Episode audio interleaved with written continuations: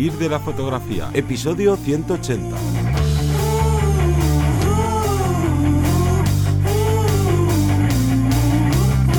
Bienvenido o bienvenida al podcast que te enseña a vivir de tu pasión, es decir, vivir de la fotografía, donde semana tras semana te traemos todo lo relacionado con el mundo fotográfico como negocio, ya sea esa parte de búsqueda de clientes, de cuánto cobrarles, de marca personal, de cómo crear tu página web, bueno, un sinfín de cosas que engloban el marketing para fotografía, pero antes me voy a presentar, yo soy Johnny Gómez y conmigo y contigo tienes a Teseo Ruiz. Hola, buenas. El tema de este podcast, el tema de esta semana, es sobre los concursos fotográficos. Y es que, ojo, hay que tener mucho cuidado con estos concursos fotográficos porque digamos que hay gente que no es muy buena o que no tiene muy buenas intenciones con estos concursos. No hablamos de concursos pequeños ni de concursos grandes, ya que esto hemos visto que sucede en todo tipo de, concursos y son prácticas que por desgracia son bastante habituales y entonces vamos a ver qué es lo que ha pasado y, en qué tenemos que estar fijándonos exactamente si nos gusta o nos apetece participar en alguno de estos concursos. Pero antes eh, Teseo, cuéntanos eh, cuál es el call to action de esta semana. Pues esta semana recordaros que en vivirdelafotografía.es tenéis vuestra academia personalizada con 34 cursazos 34 cursos súper completos. Hemos añadido durante este mes el último, que es el curso de marketing para redes sociales. Importantísimo, ya que nos habéis pedido tanto en consultorías como a nivel privado, oye, mira, es que no me entero muy bien, es que eh, eh, veo a, a, no sé quién que hace esto, yo le hago lo igual, pero no me funciona. Bueno, vamos a entender qué parte es importante, eh, qué, base necesitamos saber sobre, sobre la parte de marketing, que recordamos, podemos ser muy buenos y muy buenas fotógrafas, pero si no lo sabemos vender, no vamos a llegar a nuestro público, no vamos a llegar a, poder vivir de ello. Y este curso, como digo, de marketing sobre redes sociales nos puede ayudar eh, a dar ese extra y entender qué es lo que tenemos que, que hacer. Como digo, este es uno de los 34 cursos que tenéis por solo 10 euros al mes o 0,33 céntimos al día es muy barato y es una formación de máxima calidad. Así que os animo a que os metáis en vivirdelafotografía.es. Así que dicho lo cual, vamos a seguir con el contenido de esta semana.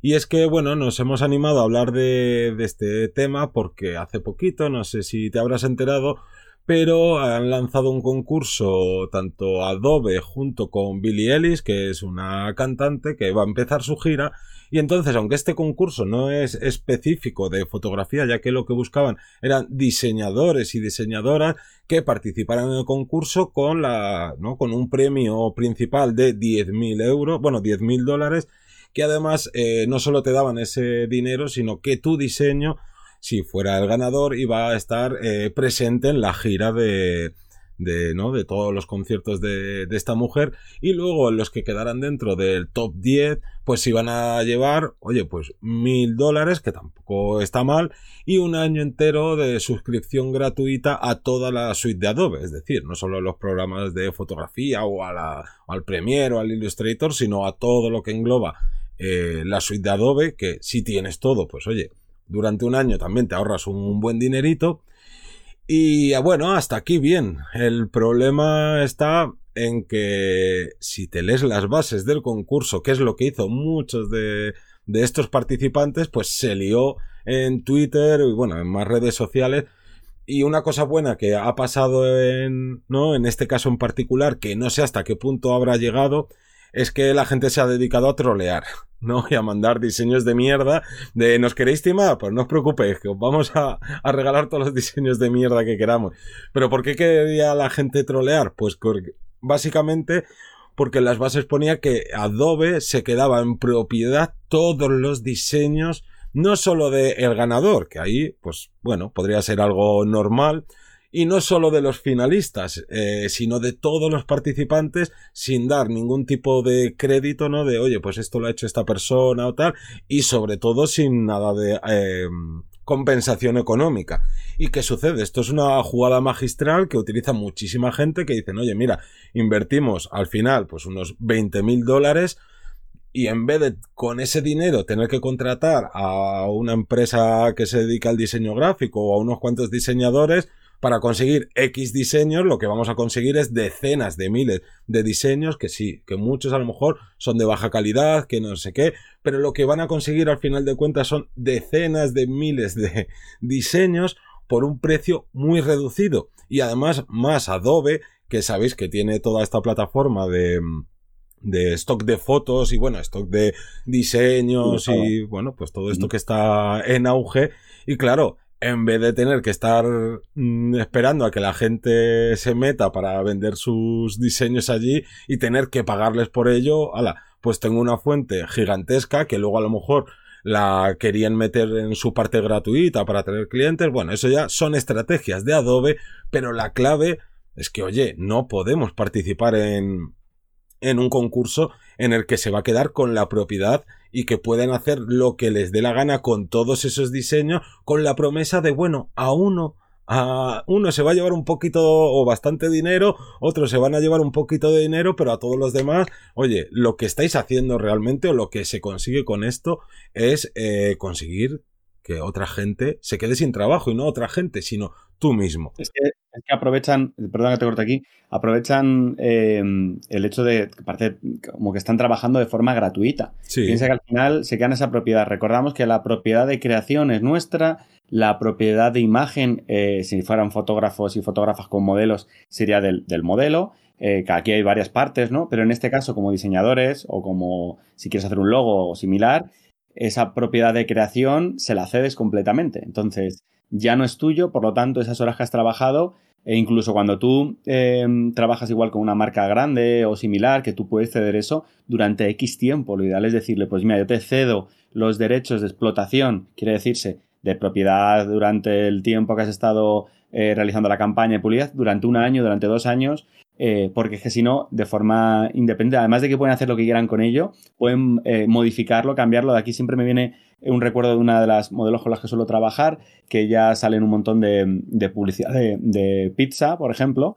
Eh, y claro, dice, mm, el primer año, menos mal que me di cuenta de decirle, de darle al ok, y en, este, en ese momento la persona que la llevaba eh, se puso bastante cabezona en eso, porque si no hubieran aprovechado, llevan como 4 o 5 años lanzando la misma publicidad, cambiándole cuatro planos, pero usando el mismo material, y por el, primer desembolso hubieran estado explotándola durante años y años y años por muy poco dinero. ¿Qué pasó? Que la volvieron a cambiar y cada año ella dice, bueno, ¿quieres volver a hacer la campaña? Vale, me pagas un poco más, ya que el material es tan bueno que la has vuelto a aprovechar y cada año va llevándose un beneficio. Entonces, cuidado con la propiedad de creación, de imagen, ¿no? Pues sobre todo de creación, ya que em, si le hacemos propiedad completa al patrocinador, pues, eh, o en este caso al, que vaya a realizar el concurso, en este caso estamos poniendo eh, este caso concreto, pero anda que no hay ayuntamientos que te dicen em, sesiones, o sea, perdón, el concurso de eh, la ciudad más bella y me haces fotos de mi ciudad.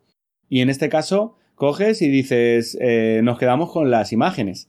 Claro, y a lo mejor tienen un banco de imágenes de mil, dos mil fotografías con las que eh, rellenar periódicos, ya estás quitando el curro a ese periodista o ya están rellenando para otras personas el fotógrafo del ayuntamiento o lo que sea. Entonces, cuidado con eso porque a priori dices, bueno, si yo he hecho una tarde y si salen fotos bonitas a las mando, si no, no, tal, es un pensamiento eh, a lo mejor demasiado mm, no egoísta porque yo creo que no vas pensando solo en tu bien, sino eh, distraído, no sé cómo decirte, como que bueno ya pasará, tampoco, tampoco es para tanto, mis fotos no son tan buenas, da igual que sean más buenas o menos. Tú tienes que pensar, repito, que los derechos. Otra cosa es que si tú ganas el concurso, se lo quieras ceder durante X tiempo, pues para carteles, para promociones o tal. En el caso de que ganaras y la repercusión económica te cuadra, pues oye, pues mira, a mí no me importa eh, buscar darle vueltas a, una fotografía o un tal, venga, yo te lo cedo durante un año y me pagas mis mil dólares. Pues yo encantado ahí obviamente la persona ganadora pues ahí sí que puede coger y sería perfectamente ético que el concurso dijera, oye, pues yo voy a utilizar esta imagen,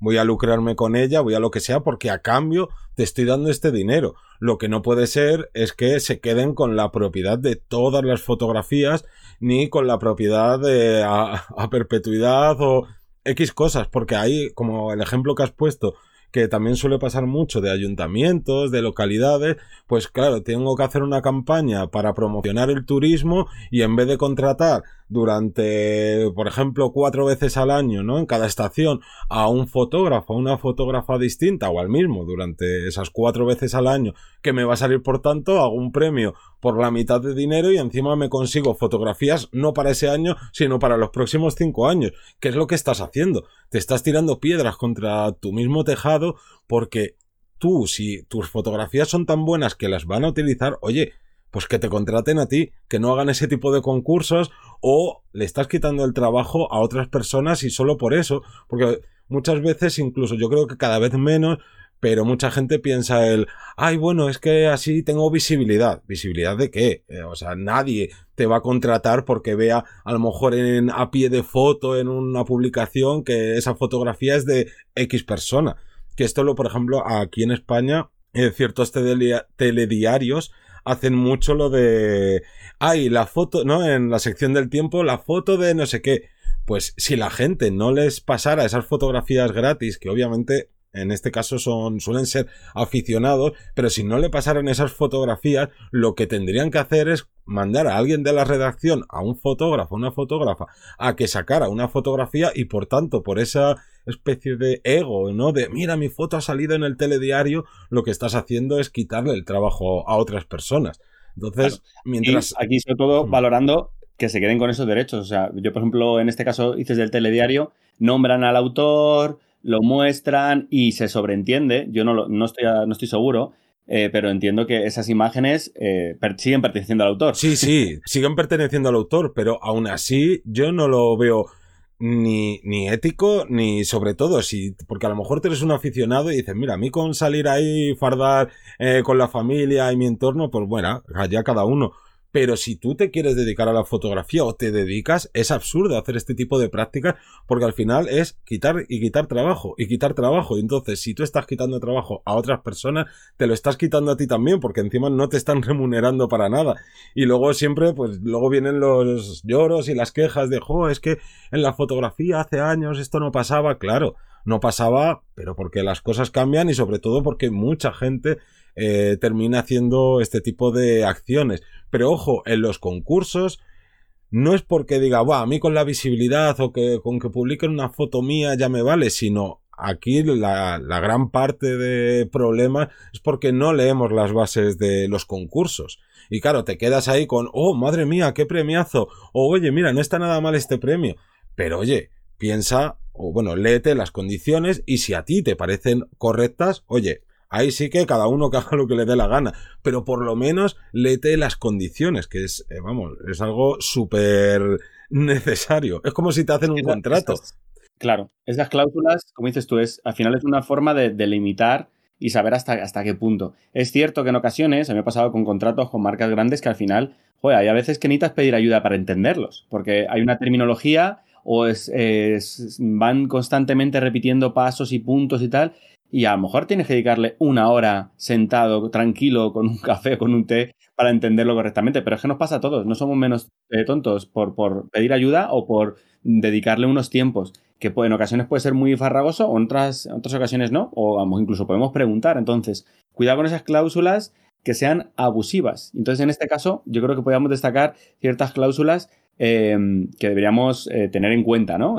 que son normales que existan. Claro, o sea, eh, una cosa es que tú puedas permitir, una de las cláusulas, por ejemplo, sería permitir el uso de las imágenes como eh, reclamo publicitario, ¿no? Durante un concurso, durante la fase de selección. Es, normal, ¿no? El, concurso necesita dar visibilidad y si quien ha hecho el concurso no tiene ni ha contratado previamente a un profesional, pues es normal que quieran utilizar esas imágenes para que más gente participe. Hasta ahí es totalmente lógico, ¿no? Esa sería una de esas cláusulas que no son abusivas. Obviamente no te lo ponen con esto, como bien dices tú, a veces te meten como palabrería muy técnica, que a lo mejor pues te quedas ahí de, uy, esto, ¿cómo que se quedan con los derechos de imagen durante el, ¿no? el proceso de selección o qué pasa aquí? No, una cosa que creo que hay que diferenciar es el, el permiso de explotación y otro es el permiso de utilizarlo para darle promoción al concurso. Hasta ahí todo bien, ¿no? otra cláusula que no deberíamos, no nos debería doler, por así decirlo, es también es el uso de imágenes ganadoras para promocionar a los ganadores o dar promoción al propio evento. Sí, has ganado. Después de ya eh, finalizado, claro. Claro, una vez finalizado, tú has ganado el premio de, como volvemos a lo mismo, ¿no? La fotografía más bonita de mi barrio, por ponerse un ejemplo un poco más absurdo. Pues es normal que lo utilicen durante eh, el, después, ¿no? El darle bombo, tal. Ojo, lo están utilizando en redes y están nombrando al fotógrafo o a la fotógrafa. Entonces, en este caso, no habría tanto problema en ello. Otra cosa es que lo exploten, lo utilicen para hacer cartelería, para hacer calendarios, que aquí yo me he encontrado, me he encontrado una situación parecida. Entonces, es otra cosa, pero que durante, eh, o sea, que las imágenes se puedan explotar, eh, las imágenes ganadoras, ¿vale? Para promocionar a los propios ganadores y al propio evento ya finalizado, me parece correcto. Claro, aquí son al final pequeños matices, porque una cosa es de yo voy a seguir utilizando tus imágenes durante seis meses para seguir como dándole bombo al concurso, aunque ya haya finalizado, para poder darte a ti también esa promoción. Y otra cosa es de, oye, pues yo además de esto me voy a quedar con esos derechos de explotación para ganar dinero. Si tú has sido el ganador y a ti te parece correcto, ¿no? De lo que te dan como ganador con lo que puedan ellos sacarse, también perfecto, obviamente. Lo que no se debe permitir nunca es lo de que tú pierdas los derechos sobre tu propia obra. O sea, yo me parece algo que por mucho dinero que haya, el empezar a, o seguir más bien aceptando el, no, no, yo ya pierdo todos los derechos sobre mi fotografía, pues obviamente por un, porque pierdas una foto no sé, ¿no? No fastidias tu negocio de por vida ni a compañeros con una sola foto. Pero oye, ya es algo que creo que hay que recapacitar, que hay que pensar cuánto dinero te dan, si se quieren quedar con, con todos los derechos de la obra. Y más en un concurso que no sabemos quién, o sea, podemos saber quién, quién ha ganado, pero no sabemos a veces qué criterio tienen, eh, qué jurado, bueno, eso hablaremos después, pero una serie de estas. Otra cosa que sea para una empresa una empresa grande, esto es igual. Una empresa pequeña no es mismo que una grande, que la explotación va a ser diferente, que el beneficio va a ser diferente. Entonces, cuidado con eso, ¿vale? Y luego, otro punto que no nos debería importar es que se pueda exponer la obra eh, después del concurso, pero todo esto, claro, que, que tenga tu permiso. Porque muchas veces lo que pasa es que en esas pequeñas cláusulas es de, ay, sí, no sé qué, no sé cuántos, y de repente ves que tus fotografías, que está pasando mucho en fotografías de naturaleza, de unos eh, carteles gigantes para promocionar tal ruta, tal no sé qué, es como de, oye, espera, ¿cómo que mi, que mi fotografía está ahí? ¿Quién me la ha robado? ¿Quién tal? No, es que hace dos años participaste en un concurso y claro, eh, no has eh, leído la letra pequeña, pero aquí van a estar expuestas de por vida, porque hasta que no se fastidie, ¿no? Pues con el paso del tiempo, esos carteles gigantes sobre vallas metálicas, ¿no? Al, al inicio de ciertos eh, lugares de naturaleza como muy turísticos, oye, pues es que eh, te tienen que pagar mucho para que una de tus obras eh, se quede ahí. Entonces, cuidado con esos permisos de, de exposición. Y otras veces, como tú decías, es, oye, pues después del concurso vamos a hacer en tal galería o en tal garito o en tal lo que sea, vamos a exponer durante una semana las obras. Oye, pues yo creo que eso es bastante correcto o que sea itinerante. Si yo he visto más de un caso que digan, vale, nosotros hacemos, imprimimos luego las imágenes y nosotros nos encargamos de moverlas. Ok, estupendo. Pero luego resulta que esas imágenes se han aprovechado para hacer otra cartelería o un lo que sea fuera de la propia exposición. Que no, no, tú decías que nos da derecho de exposición. No, pero derecho de exposición no es el derecho de explotación. Claro, es diferente. Vale, entonces cuidado con, eso.